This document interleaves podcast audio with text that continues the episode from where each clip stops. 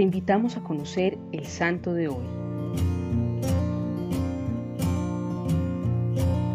Hoy celebramos la vida de San Onésimo, el que en algún tiempo fue esclavo de Filemón.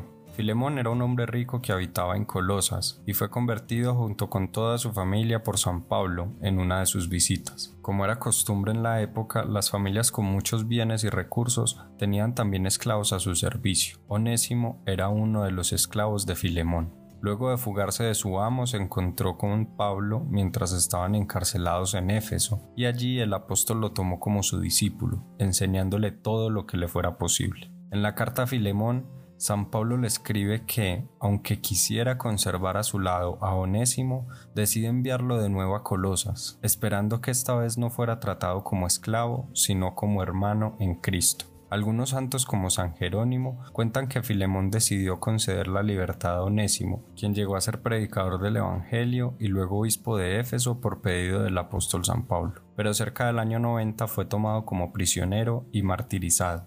Esta historia es corta, pero tiene un significado enorme sobre cómo la fraternidad cristiana sobrepasa los límites entre esclavos y libres. La invitación de hoy es a que saquemos unos minutos para leer esa carta que Pablo escribió a Filemón y dediquemos también un tiempo para meditar sobre las nuevas formas de esclavitud, no solo en el mundo, sino también en nuestra vida.